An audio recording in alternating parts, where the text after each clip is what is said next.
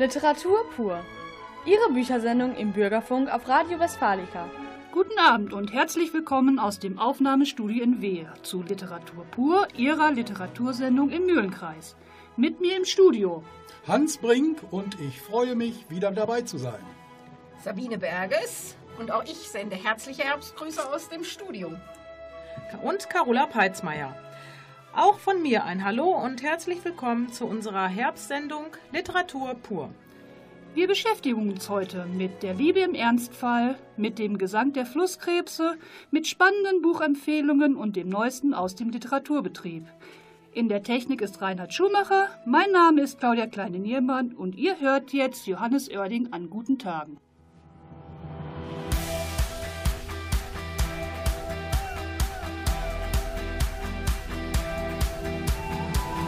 An guten Tagen leuchtet alles so schön hell und meine Uhr tickt nicht so schnell. Trotz gestern Abend bin ich wach und ziemlich klar, mag selbst den Typ im Spiegel da. An guten Tagen steh ich einfach nie im Stau und meine Zweifel machen blau. Der Wind ist warm und hat sich endlich mal gedreht und vielleicht läufst du mir übern Weg. An guten Tagen gibt es nur hier und jetzt.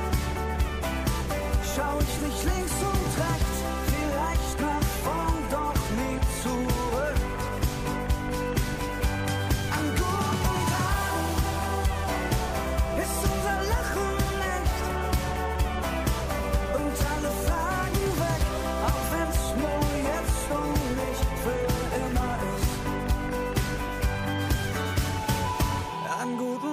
strahlen die Straßen nur für uns. Grauer Beton wird plötzlich bunt. Die beste Bar rollt uns den roten Teppich aus. Ey, gestern flogen wir noch raus. An guten Tagen pumpt das Herz wie frisch verliebt. Zeit wird wertvoller, je weniger es gibt. Doch umso schöner ist mit euch in meinen Armen. 100 Leben an einem Tag. An guten Tagen gibt es nur hier und jetzt. Schau ich nicht links und rechts, vielleicht nach vorn,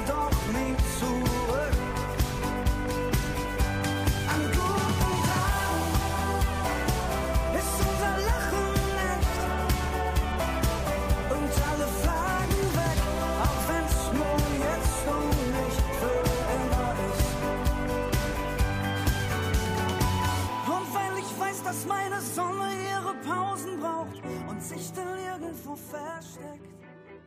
Carola wird uns jetzt spannende Bücher ans Herz legen. Genau, ähm, ich habe wieder die aktuellsten und interessantesten äh, Buchempfehlungen für den literarischen Herbst für Sie mitgebracht. Anfangen äh, werde ich mit äh, Lacroix und die Toten vom Pont Neuf, dem Debütroman von Alex Lepic. Unter der Pariser Brücke ähm, des Pont Neuf wird ein Obdachloser tot aufgefunden. Der zuständige Ermittler ähm, Lacroix, Kommissariatsleiter des fünften Pariser Arrondissements, äh, erinnert sich sofort an einen Fall, der 30 Jahre zurückliegt. Damals wurden drei Obdachlose, Obdachlose getötet. Der Täter wurde allerdings niemals gefasst, bis heute nicht. Beim ersten Opfer zweifelt Lacroix noch an einem Zusammenhang, doch 24 Stunden später, als das nächste Opfer gefunden wird, sieht der Fall auf einmal ganz, ganz anders aus. Ja, ohne Zweifel stellt Lacroix eine ja, Hommage an Simenons Kommissar Maigret dar. Auch er trägt Mantel und Hut, er lässt sich durch nichts aus der Ruhe bringen und egal was kommt, er steckt sich erstmal eine Pfeife an. Außerdem verschmäht er sämtliche technischen Gerätschaften, inklusive Smartphone. Ähm, dadurch müssen nicht nur Kollegen, sondern auch seine Ehefrau ihn regelmäßig in verschiedenen Pariser Bars und Restaurants Nachrichten hinterlassen, um ihn überhaupt erreichen zu können. Da er allerdings sehr gerne isst und trinkt, ist es kein Problem, ihn, ihn in diversen Lokalitäten zu erreichen. Alex Lepic erzählt seinen Krimi sehr ruhig, sehr bedächtig, ja im besten Sinne altmodisch. Zum Beispiel führt er eine völlig ruhige und harmonische Ehe mit seiner Frau, Wo gibt es das heute noch im Kriminalroman? Trotzdem ist es spannend bis zum Schluss. Alex Lepic, Lacroix und die Toten vom Pont-Neuf. Kampa Verlag, 16,90 Euro. Weiter geht es mit dem Roman Der Sprung von der Schweizer Autorin Simone Lappert. Der Sprung spielt in einem kleinen, beschaulichen Örtchen in der Nähe von Freiburg im Schwarzwald. Wir lernen verschiedene Personen in ihrem ganz normalen Alltagsleben kennen. Maren, die ihre kaputte Beziehung überdenkt, Therese und Werner, die sich ähm, nach ja, glücklicheren Zeiten zurücksehen, und Roswitha, die Tag ein, Tag aus ihre Gäste in ihrem Café bewirtet. Doch eines Tages steht eine junge Frau auf dem Dach und droht herunterzuspringen. Was mag sie dazu bewogen haben? Der Roman Der Sprung ist eine ja, Momentaufnahme mitten aus dem Leben. Die Frau, die auf dem Dach steht und herunterspringen will, steht keinesfalls im Zentrum des Geschehens, auch wenn man das vielleicht ähm, meinen würde, sondern bildet eher den, eher den Rahmen für die komplette Geschichte. Was zunächst als lose Abfolge von einzelnen Schicksalen erscheint, entwickelt sich immer mehr als clever durchdachtes Geflecht, das alle Figuren miteinander in Verbindung setzt. Ein feiner, sehr raffinierter Roman über den kleinbürgerlichen Mikrokosmos. Simone Lappert, Der Sprung, Diogenes Verlag, 22 Euro. Weiter geht es mit Colson Whitehead und die Nickel Boys. Ja, nach seinem wirklich hervorragenden Roman Underground Railroad hat sich der Autor wieder einmal mit dem Thema Rassismus in den USA beschäftigt. Der 16-jährige Elwood lebt im Florida der 60er Jahre, zusammen mit seiner Großmutter im schwarzen Ghetto von Tallahassee. Er ist ein ja, glühender Bewohner Martin Luther Kings und träumt von Gleichberechtigung und Freiheit.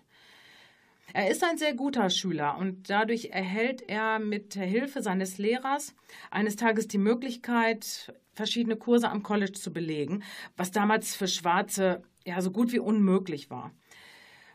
Leider wird er auf dem Weg dahin zu Unrecht wegen Autodiebstahls verhaftet und landet in der Besserungsanstalt Nickel Academy. Hier erlebt er dann, ja, man kann es nicht anders sagen, die Hölle auf Erden, da er als schwarzer Junge in der Hackordnung ganz, ganz weit unten steht. Misshandlung, Folter, Missbrauch und Mangelernährung stehen quasi auf der Tagesordnung.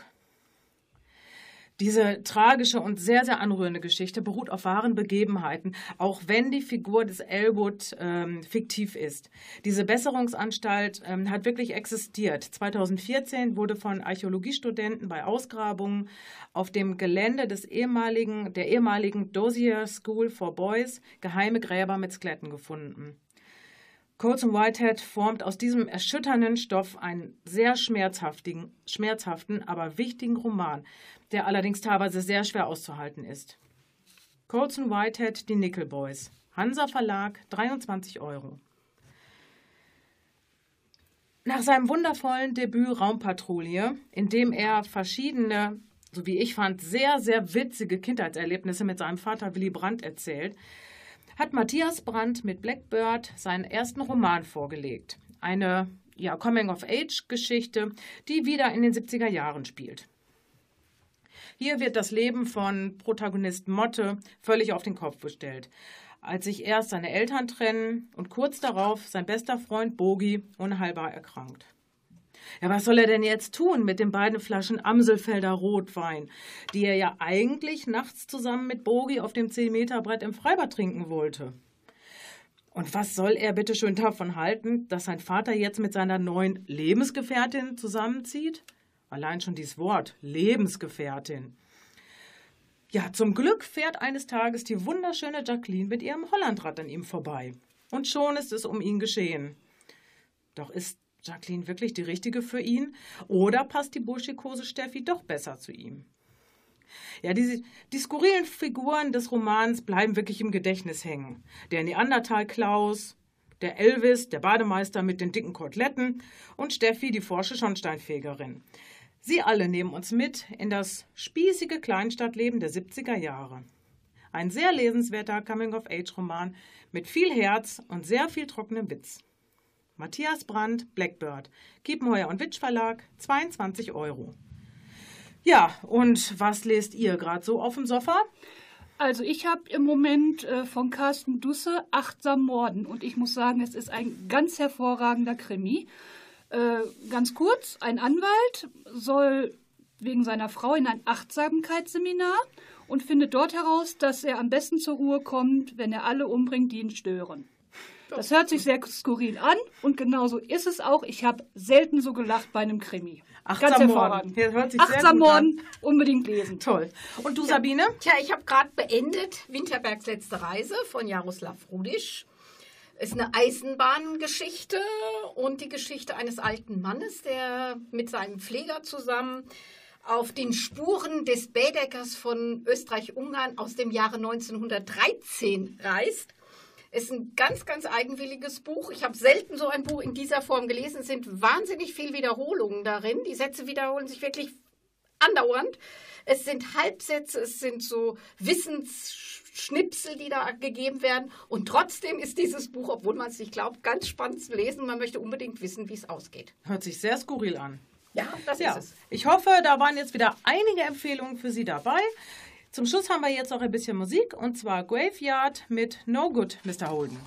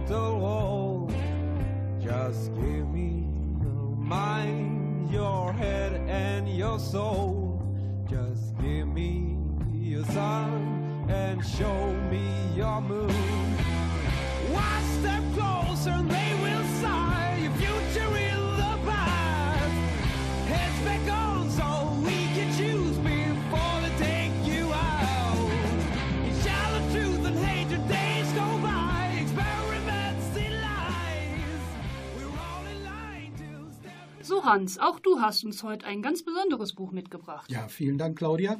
Heute Abend möchte ich Daniela Krien und ihren Roman Die Liebe im Ernstfall vorstellen.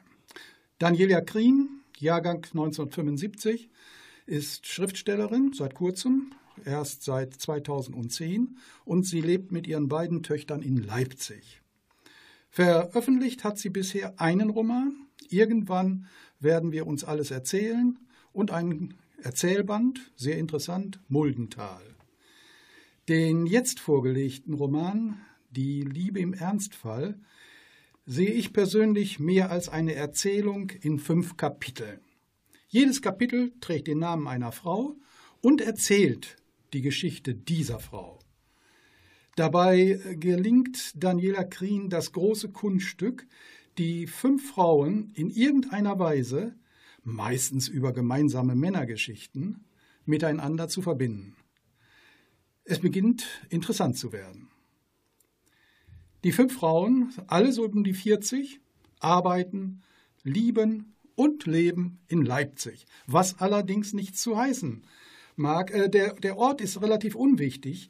Die erzählten Lebensgeschichten können eigentlich überall passieren. Das kann in Hamburg, in München, egal. Von den fünf Frauen ist Paula Buchhändlerin, Judith ist die Ärztin, Brida ist Schriftstellerin, Malinka Musiklehrerin und Jorinde Schauspielerin. Tolle Vornamen, tolle Berufe.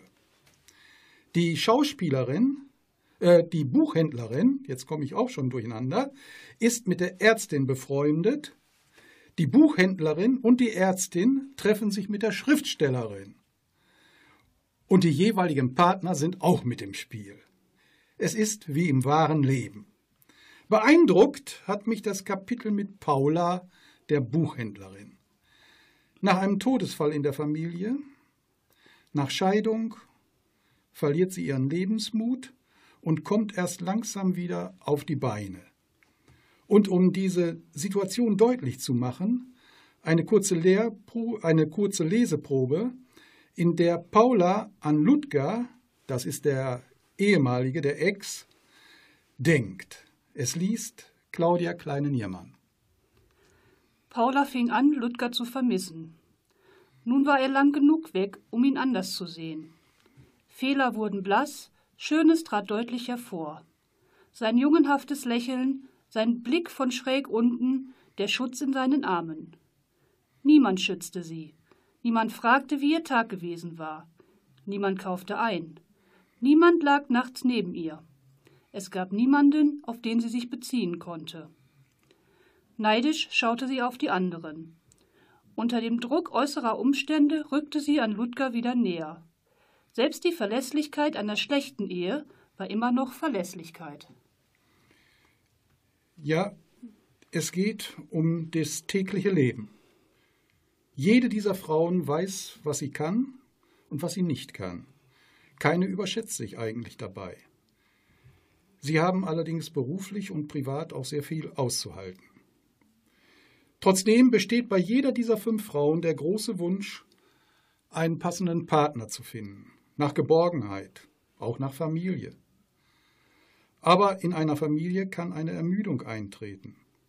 Auch davon wird berichtet, wir haben es eben in etwa gehört. Daniela Krien erzählt einfühlsam, mit wunderbaren, einfachen Sätzen, Verständlich, aber sehr zielorientiert. Sie will zeigen, wie die fünf Frauen versuchen, ihr Leben in den Griff zu bekommen. Beruflich klappt es eigentlich ganz gut. Privat geht allerdings bei allen Fünfen alles schief. Die jeweiligen Lebenspartner oder die vorhandenen Ehemänner gehen fremd und orientieren sich neu. Zum Beispiel fühlt sich ein Lebenspartner durch den beruflichen Erfolg seiner Frau nicht genug wertgeschätzt. Aber trotzdem treffen sich die beiden auch nach der Trennung. Wie ich schon eingangs sagte, es ist manchmal wie im wahren Leben. Männer spielen in diesem Buch eigentlich nur am Rande mit. Es ist zwar andauernd von ihnen die Rede, als vermeintliches Idealbild, als Erzeuger, als nötiger Problemversteher. Trotzdem sind sie bei Daniela Krien eigentlich nur Statisten. Sie spielen ihre jeweiligen Rollen, mehr nicht. Was ist das Besondere an diesem Buch? Daniela Krien zeigt nicht die schwärmerische Seite der Liebe, sondern wie die Liebe im Ernstfall ist. Schmerzhaft, sich schuldig fühlen, Dauerhaft unerfüllte Sehnsucht, wie sie oft schreibt, aber auch wunderbar und kraftschöpfend. Es geht dabei um die uralte Frage, können Frauen und Männer miteinander? Und diese Frage muss jede Leserin, jeder Leser für sich selbst entscheiden. Mein Fazit?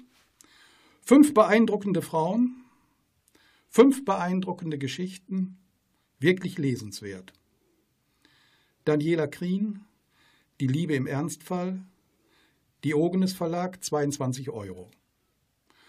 Und musikalisch, passend dazu, rät uns Axel Prahl, passend zum Thema Weitergehen.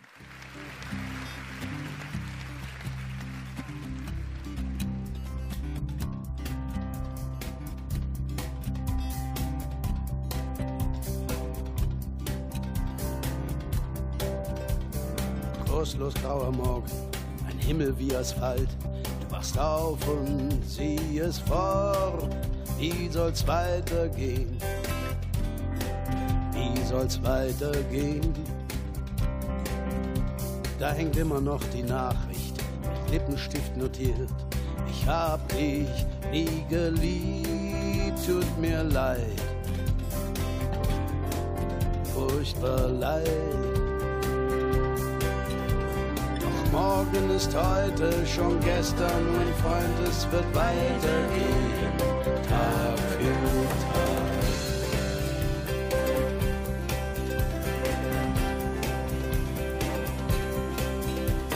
Schlaflos trunkene Nächte, Liebestränensuff, verlassen und allein.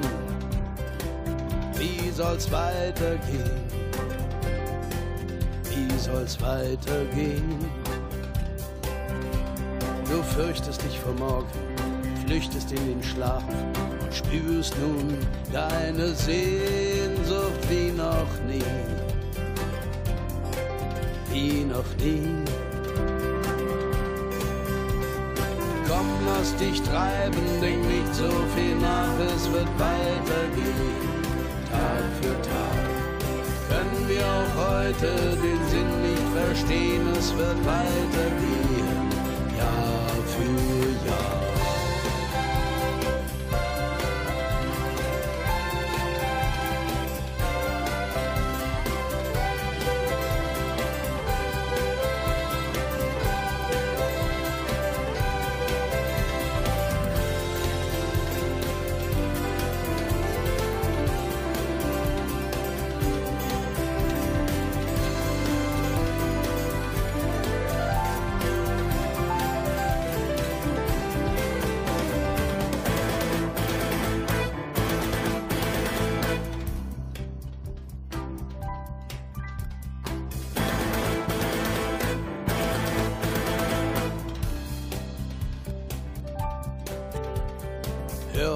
Sehnsucht, suche und versteh, dass nichts bleibt, wie es war. Es wird weitergehen, immer weitergehen.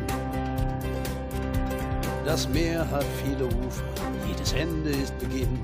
Neue Wege, neue Ziele, neues Glück. Schau jetzt nicht zurück. Komm, lass dich treiben, denk nicht so viel nach, es wird weitergehen, Tag für Tag. Können wir auch heute den Sinn nicht verstehen, es wird weitergehen, Jahr für Jahr.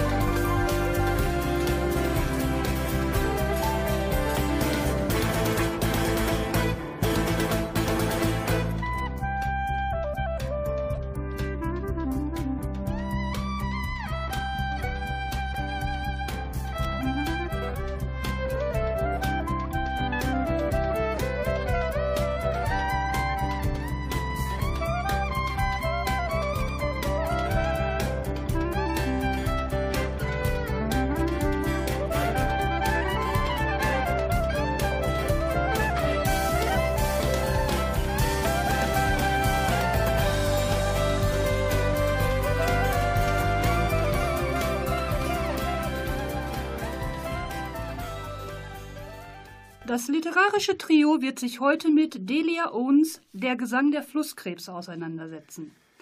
Es geht um Kia, ein kleines Mädchen, um das Leben in North Carolina in den Jahren nach dem Zweiten Weltkrieg und um die Geheimnisse der Natur. Die Autorin Delia, Delia Owens ist ähm, eigentlich Zoologin und hat mit Gesang der Flusskrebse ihr Romandebüt veröffentlicht. Es ist in den USA schon sehr, sehr erfolgreich und wird demnächst von und mit der amerikanischen Schauspielerin Reese Witherspoon verfilmt.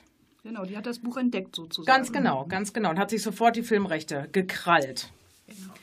Ja, die ähm, Kia, die Protagonistin des Werkes, das Mädchen aus dem Marschland North Carolinas. Was ist das für ein Mädchen? Ja, ist eigentlich eine ganz ein junges Mädchen. Ich glaube, zum Beginn der Geschichte ist sie so sieben Jahre, sieben, acht Jahre.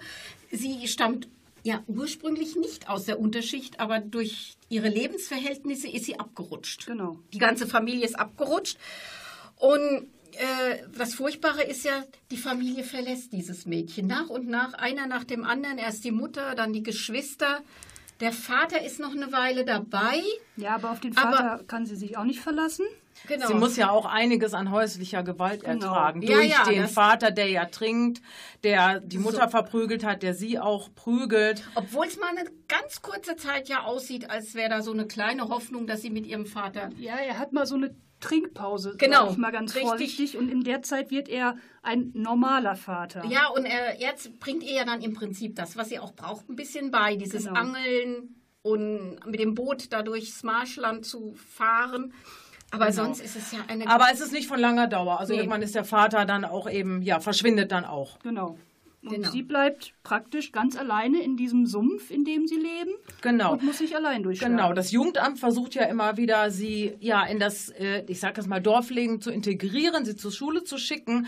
Das schlägt allerdings fehl, weil sie immer wieder versucht, ähm, ja, sich zu verstecken. Ja, aber andererseits, ich meine, diese Leute, die da in dem leben, die sind ja auch nicht willens. Wir denken, wenn man das so hört, was, wie sie da leben muss im Sumpf, wir hätten Mitleid mit diesem Mädchen. Wir würden versuchen, sie doch da rauszunehmen. Ja. Aber das ist ja nicht das, was die äh, Dorfbewohner mit ihr machen. Sie, wenn, sie wird ja als Sumpfgesindel richtig genau. beschimpft. Also das ist schon, schon heftig. Ich ja. denke, sie würde schon gerne dazugehören, aber schon der erste Versuch da, mit denen in Kontakt zu kommen, scheitert. Ja. Er scheitert völlig. Und deswegen kapselt sie sich komplett äh, ab und beschließt, glaube ich, für sich dann eher wirklich ähm, alleine zu leben und sich, sich wirklich komplett ähm, ohne menschliche und ohne andere Hilfe zu, durchzuschlagen. Genau. Es gibt aber ja noch andere Personen.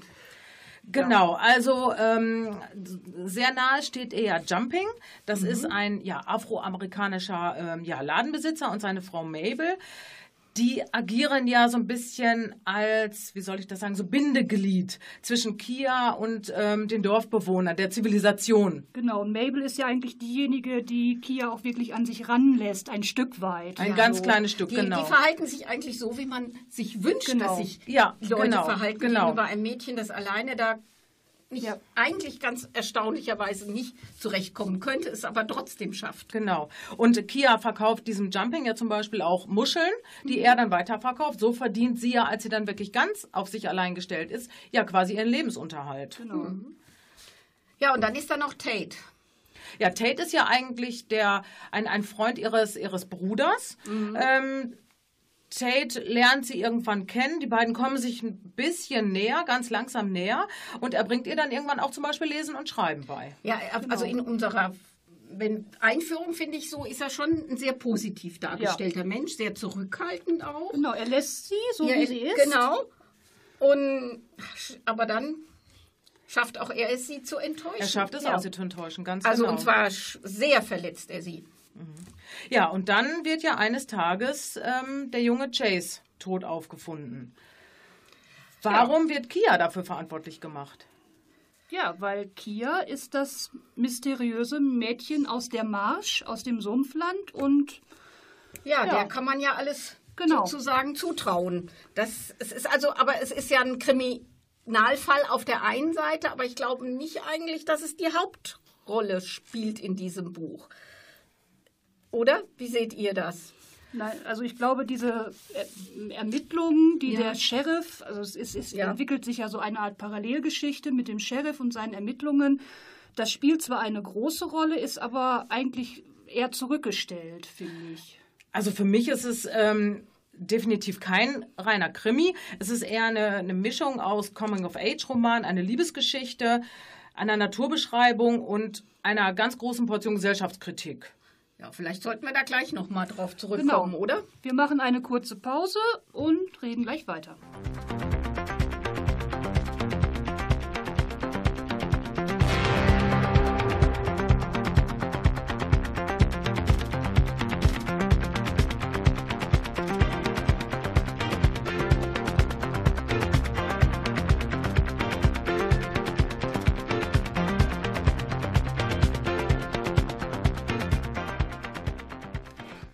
Da sind wir wieder. Äh, wir haben ja eben gesagt, es ist kein Kriminalfall im klassischen Sinn. Was ist es dann? Ja, ich denke fast ein Gesellschaftsroman, den stark spielt schon rein, dieses Verhalten weiß-schwarz, auch noch in Amerika in den 50er, 60er, 70er Jahren. Und, ähm, Ja, und natürlich das, ähm, ja, die, die unterschiedlichen Schichten, einmal die, Ja. ja. die, die Dorfbewohner und einmal die Kia. Also einmal dies, die ähm, Dorfbewohner, die wirken auf mich sehr, sehr spießig, sehr Ja, eine- engstirnig ja. und voller Vorurteile. ist ja eine richtig miefige Kleinstadt. Total, also, total. So wie man sich das vorstellt. Aber ich denke auch, dieser Aspekt Schwarz-Weiß kommt ja auch, äh, wird nicht verschwiegen. wird wenn immer ich an wieder diese, angesprochen, Äh, genau. Gerade an diese Gerichtsverhandlung, wo die dann da sitzen dürfen. Ja. Die Genau, Schwarzen ja, bei ja. den Weißen. Ich meine, das ist ja, war ja. Wo es dann ein sehr liberaler Richter ist, der Ja. sagt, die dürfen da sitzen. Wem es nicht passt, der soll halt rausgehen. Also das ist, das ist schon sehr deutlich. Genau. Ich fand das ja auch ganz interessant. Ähm, be- beziehungsweise wie, dass die Autorin die Geschichte auf zwei Ebenen hat Ja. spielen lassen. Das fand ich einen sehr klugen Schachzug. Also einmal so an, zum Anfang der 50er, so ihre Kindheit und parallel dann aber auch immer ähm, so die Ermittlungen zu dem Todesfall von Chase. Genau, die spielen die ja so Ende der 60er ungefähr. Und das hat sie wirklich, finde ich, ähm, ja, geschickt zusammengeführt, diese beiden Stränge. Das hat mir sehr gut gefallen. Ja, das hat sie gut gemacht. Und was natürlich, denke ich, schon ihr Hauptanliegen ist, ist die Natur. Ja. Diese Naturbeschreibungen sind ja Die sind unglaublich. Ja. Die sind unglaublich. Spiegelt sich für mich aber auch schon im Titel des Buches drin. Gesang Der, der, Gesang der Flusskrebse. Ich würde jetzt mal in die Runde fragen, wer hat schon mal Flusskrebse singen hören? Ich persönlich nicht. Ja, aber Flusskrebse, ich fand, es passt sehr gut. Flusskrebse sind dämmerungs- und nachtaktiv Mhm. und sie sind Einzelgänger. Das hat ja auch irgendwas mit Kia Was zu mit tun. Kia zu tun, genau. Das fand ich also schon, glaube ich schon, dass, es, dass sie die bewusst deshalb Flusskrebse, denn sie hat ja ganz, ganz viele Tiere. Äh, Kia beschäftigt sie ja mit Möwen, mit, mit allen Vögeln, die sie ja füttert und alles. Aber Ja, ich denke auch mal, dass die Kia durch, durch, ihre, äh, durch ihre starke Einsamkeit so sehr mit der Natur verbunden ist, dass sie zumindest meint, die Flusskrebse singen zu hören. Ja, weil also die Autorin hat ja auch in einem Interview, ich weiß nicht für wen das Interview war, äh, mal beschrieben, wie, wie man denn dazu kommen könnte, Flusskrebse singen zu hören. Ähm, also sie sagt also, man muss äh, in der Dämmerung äh, ganz tief in den Wald hineinlaufen, dann musst du ganz alleine sein. Und wenn du dann fühlen kannst, wie der Planet unter deinen Füßen und die Bäume um dich herum sich bewegen, dann musst du mit offenen Ohren zuhören und ich verspreche dir, du wirst die Flusskrebse singen hören. Und das ist ja das, was Kia auch macht. Sie ist ja ganz Ja. allein und ich denke, Kia hört die Flusskrebse. ja, denn und auch nur durch diese Naturverbundenheit schafft sie es überhaupt, diese Einsamkeit zu bewältigen, Ja. denke ich. Sie ist ja quasi, für mich ist sie eins mit Ja, der Natur. ja, genau. Sie nimmt Natur, die Tiere, die Pflanzen nimmt sie komplett anders wahr wie unser eins. Ja. Ja. Und äh, ich meine, das zieht sich aber auch durchs ganze Buch, diese Naturbeschreibungen. Man denkt ja, man steht dort. Ja. Man, man hört die Blätter fallen, eine man ganz hört die, bildhafte die, Sprache. die Ja. Vögel singen. Es ist eine unglaublich bildhafte Sprache, die mich also wirklich beeindruckt hat. Da muss man vielleicht auch den Übersetzern mal äh, ein großes Kompliment machen. Das stimmt. Die werden ja sowieso viel zu selten Genau. äh, erwähnt, Erwähnt. sag ich mal. Genau. Ja. Nein, aber es sind wirklich, die Naturbeschreibungen sind wunderschön, die sind wahnsinnig poetisch und da merkt man wirklich, dass auch die Autorin ähm, ja wirklich da auch einen großen, großen Zugang zu hat und wirklich auch die Natur liebt. Genau. Ja, sie Also- ist ja Zoologin auch. Anders kann man kann es wirklich nicht sagen. Ähm, wir möchten euch ausnahmsweise ein ganz kleines Zitat aus dem Buch vorlesen. Es passt zum Herbst und es zeigt einfach, wie diese Autorin spricht. Und genau in dem Moment frischte der Wind auf, und abertausende gelbe Platanenblätter rissen sich von ihrer Lebensader los und strömten über den Himmel. Herbstblätter fallen nicht, sie fliegen. Sie nehmen sich Zeit und geben ihnen die einzige Chance, frei zu sein. Sie blitzen im Sommerlicht, wirbelten und segelten und flatterten auf den Schwingen des Windes. Das kann, glaube ich, so jetzt einfach stehen bleiben. Ja.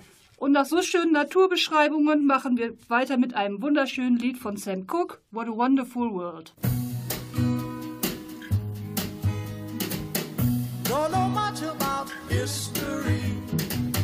Don't know much biology. A science book. Don't know much about the French I took. But I do know that I love you. And I know that if you love me too, what a wonderful world this would be. Don't know much about geography. Don't know much trigonometry.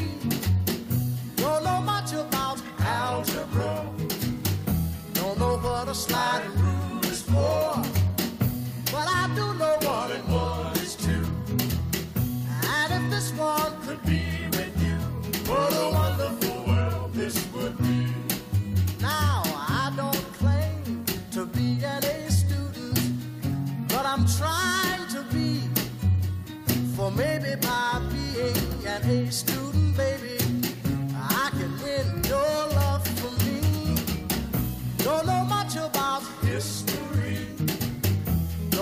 much biology, don't know much about a science book, don't know much about the French I took, but I do know that I love you, and I know that if you love me too, what a wonderful world this would be. La.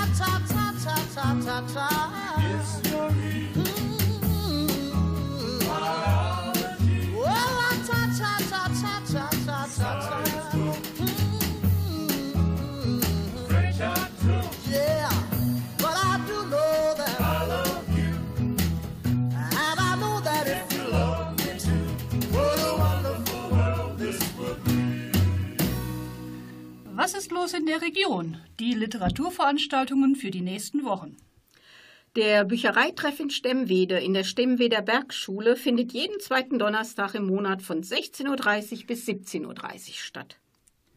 In Esbekamp trifft sich die Schreibwerkstatt im Gemeinschaftsraum im Atrium, Bischof Hermann Kunstplatz 1, am 29. September und am 12. und 26. November, jeweils von 19.30 Uhr bis 21 Uhr. Am Montag, den 7. Oktober, ist Marlies Kalpen in der Stadtbücherei Esbekamp zu Gast. Zur Heimat erkor ich mir die Liebe ist der Titel des Literaturabends. Die Esbekamperin liest sowohl eigene Texte als auch Werke aus der Weltliteratur. Beginn 19.30 Uhr. Am Freitag, den 11. Oktober, findet der Kogge Poetry Slam in Minden im Kulturzentrum Bütz statt. Internationale Autoren treten gegen Mindener Junioren an. Beginn ist um 20 Uhr. Am Dienstag, den 15. Oktober um 20 Uhr kommt Renate Volkerts zu einer plattdeutschen Lesung ins Bürgerhaus Esbekamp. Begleitet wird sie von Gerd Langwald. Am Mittwoch, dem 30. Oktober, präsentieren die Vorleser Annette Ziebecker und Detlef Schmidt vom Zimmertheater am Eck in Minden eine Wasserspeziallesung in Tonnenheide im Mühlenhaus an. Wie passend. Beginn ist um 19.30 Uhr. Eine besondere Einladung des Heimatvereins Tonnenheide. Und am Montag, den 11. November, beginnt dann ein neuer Kurs der Literarischen Montagsgesellschaft in der Stadtbücherei Esbekamp. Anlässlich Fontanes 200. Geburtstag wird der Roman Unwiederbringlich gelesen und besprochen. Ein Roman über Ehe und Ehebruch. Beginn dieses Abends und der vier folgenden Abend jeweils montags von 19 bis 20.30 Uhr. Am Mittwoch, dem 13. November, liest Mechthild Bormann aus ihren Spiegel-Bestsellern Grenzgänger und Trümmerkind in Preußisch-Oldendorf, Bad Holzhausen im Haus des Gastes. Beginn ist 19.30 Uhr. Der Literaturnachmittag für Senioren in Minden findet am Dienstag, dem 26. November in der Stadtbibliothek Minden statt. Es gibt Lesetipps für mehr Lust aufs Lesen. Beginn ist um 15 Uhr. Eine Lesung veranstaltet der Literaturkreis Heimische Autorinnen und Autoren Lübbecke am 5. Dezember in Lübbecke im Alten Landgericht, Amtsgericht, im Alten Amtsgericht und zwar von 19.15 Uhr bis 21 Uhr. Physik ist, wenn's knallt, heißt eine Lesung von den Physikanten Judith und Markus Weber, bekannt aus der Sendung Wer weiß denn sowas? Ein Abend voller verblüffender und verrückter Geschichten und Experimente. Termin Dienstag, den 4. Dezember um 19 Uhr im Bürgerhaus Espelkamp. So, und musikalisch geht es weiter mit Enrico Macias Les Jours du Nord.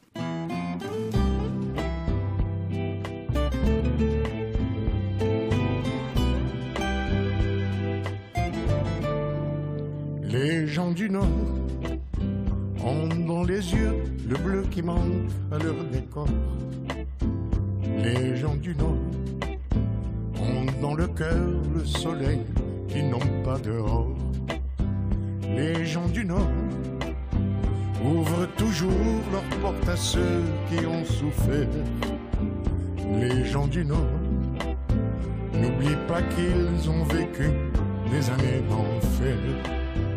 Si leurs maisons sont alignées, c'est par souci d'égalité et les péniches, pauvres ou riches, portent le fruit de leurs efforts. Les gens du Nord courbent le dos lorsque le vent souffle trop fort. Les gens du Nord se lèvent tôt car de là dépendent leur sort. À l'horizon de leur campagne, c'est le charbon qui est montagne. Les rues des villes dorment tranquilles, la pluie tombant sur les pavés.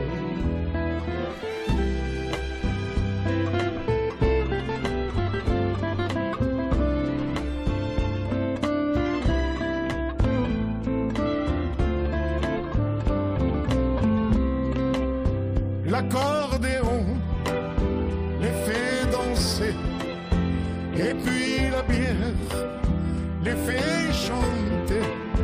Et quand la fête tourne les têtes, on en voit deux se marier. Les gens du Nord ont dans les yeux le bleu qui manque à leur décor. Les gens du Nord dans le cœur le soleil qu'ils n'ont pas dehors.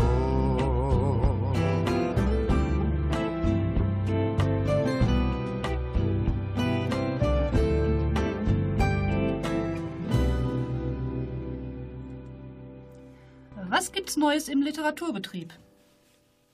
Der nächste bundesweite Vorlesetag in diesem Jahr findet am 15. November statt. Das Konzept ist ganz einfach, wie jedes Jahr. Jeder, der Spaß am Vorlesen hat, liest an diesem Tag anderen vor. Zum Beispiel in Schulen, Kindergärten, Bibliotheken oder Buchhandlungen.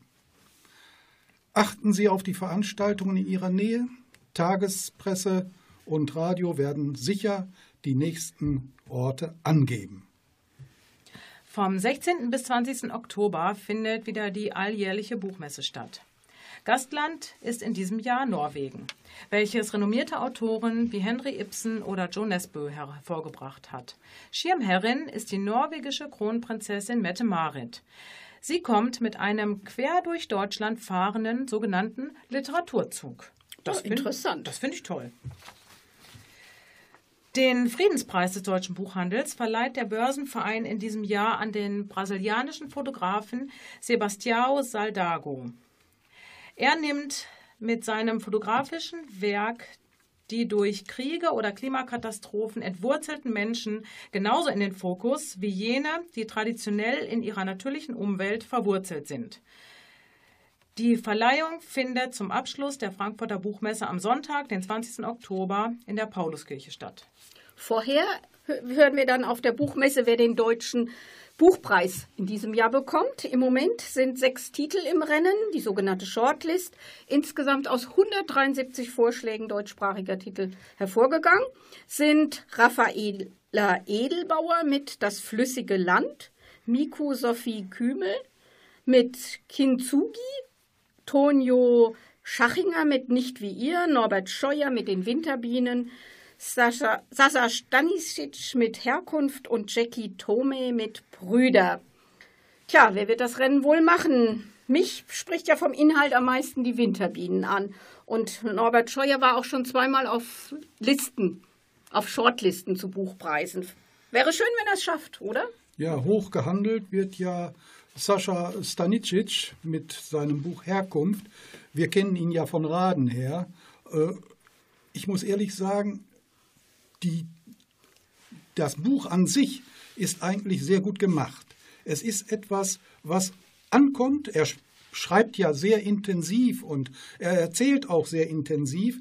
Nur das, was er sagt, haben wir schon so oft gehört. Es ist quasi eine Wiederholung, obwohl hier aus seiner persönlichen Sphäre her er Abschied von seiner dementen Großmutter nehmen will. Das mag auch mit den Grund ausmachen. Nur unbedingt äh, hier ihn als, als äh, preiswürdigen zu sehen, das muss ich ehrlich sagen, habe ich meine Probleme. Ich stimme mit Sabine überein. Ich bin auch ein bisschen mehr für die Winterbienen, meinen persönlichen Favoriten. Das äh, Thema ist eigentlich und der, der Ansatz, den er hatte, der gute Norbert Scheuer mit seinen Bienenkörben, die Flüchtlinge in Bienenkörbe. Die Juden. Genau. Richtig, mhm. hineinzunehmen, das äh, hat, hat schon Charme. Ich finde auch sehr gut erzählt und auch in der Richtung nach, nach vorne gedacht. Es kommt ein bisschen was rüber. Das, was er sagen will, wird klar. Und das ist etwas, was jetzt den neuen äh, Debütanten, denn fünf Sechstel der Leute sind ja quasi Debütanten, bis auf Norbert Scheuer, der ja schon ein bisschen bekannter ist, aber die anderen sind in der Richtung nicht so bekannt. Sie müssen sich erst ranmachen. Es wäre für den Deutschen Buchpreis eigentlich positiv, wenn mal ein anderer drankommen würde. Tja, wir werden sehen, wer das Rennen macht. Genau. Ebenfalls direkt von der Frankfurter Buchmesse kommt das nächste literarische Quartett am 18.10.2019. Äh, zu Gast ist diesmal Sibylle Berg, deutsch-schweizerische Schriftstellerin. Und ich denke, es wird wieder interessant werden. Bestimmt. Auf Sibylle kann man sich richtig freuen. Im Alter von 90 Jahren ist am 21. September der deutsche Schriftsteller und Lyriker Günter Kunert gestorben. Bekannt wurde er durch verschiedene Romane und Lyrikbände. Sein letzter Roman Die zweite Frau erschien in diesem Jahr. Ja, dann ein kleines, tja, eine kleine Vorschau auf, nächstes, auf die nächste Sendung am 14. Dezember. Und zwar werden wir dort mit dem Journalisten und Autor, Schriftsteller Frank Hartmann sprechen. Äh, er hat ein Buch geschrieben, Talib, der Schüler, und wir werden dann die Einzelheiten in der Richtung mal durchgehen. Ich freue mich drauf und schauen wir mal. Genau. So, und das war's auch schon wieder für heute. Wir verabschieden uns. Die nächste Sendung werdet ihr am 14.12. hören. Bis dahin wünschen wir euch einen wunderschönen Herbst. Bleibt gesund Macht das Beste draus und zum Abschied, zum Abschied Queen mit Bohemian Rhapsody. Is this fantasy. Caught in a landslide, no escape from reality. Open your eyes, look up to the skies and see. I'm just a poor boy, I need no sympathy. Because I'm easy come, easy go. Little high, little low. Any way the wind blows doesn't really matter to me. To me.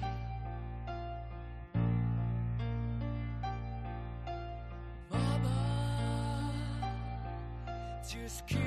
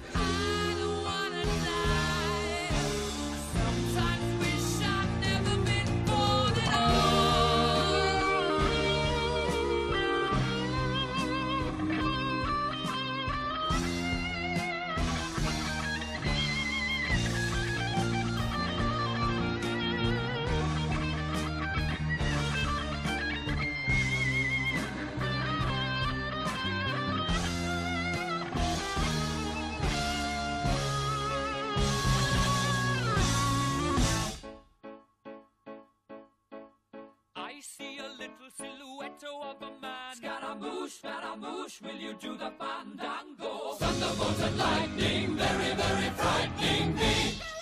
Galileo, Galileo, Galileo Figaro. Magnifico! I'm just a poor boy, nobody loves me. He's just a poor boy from a poor family, sparing his life from this monstrosity. Easy come, easy go. Let me go? Bismillah. No, we will not let you go. Let him go. Bismillah. We will not let you go. Let him go. Bismillah. We will not let you go. Let me go. We'll not let you go. Let me go. We'll not let you go. Let me go. Oh, mamma mia, mamma mia. Mamma mia, let me go. Beelzebub has a devil put aside for me. For me.